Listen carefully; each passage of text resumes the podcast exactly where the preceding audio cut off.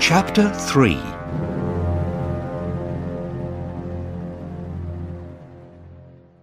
In a different part of London, Samuel Pepys is asleep in his bed.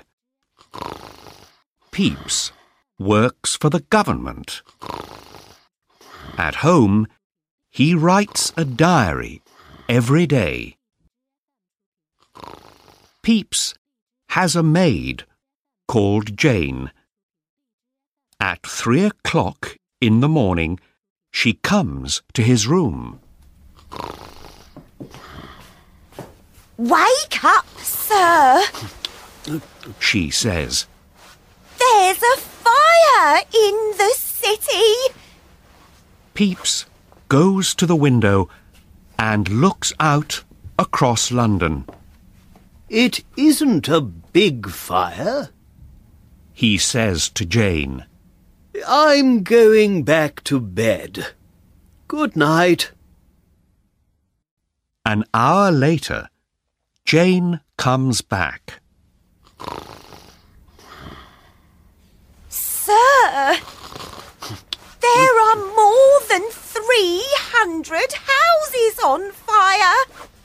She cries. Pepys jumps out of bed. He quickly puts on his clothes.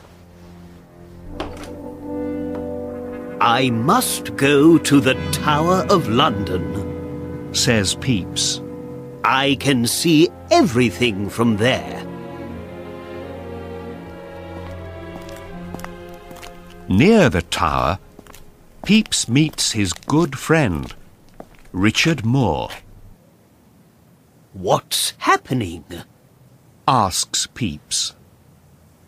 It's very bad news. Says Moore. There's a big fire down near the river.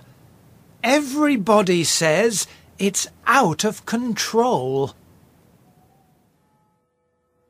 They climb up the hill to the tower.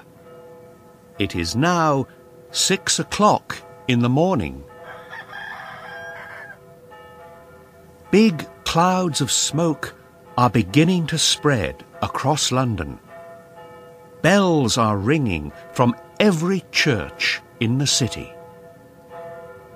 Listen to those bells. Says Moore. And look! Some of the houses near London Bridge are now on fire. Let's run down to the River Thames. Cries Pepys. Perhaps we can help the people there.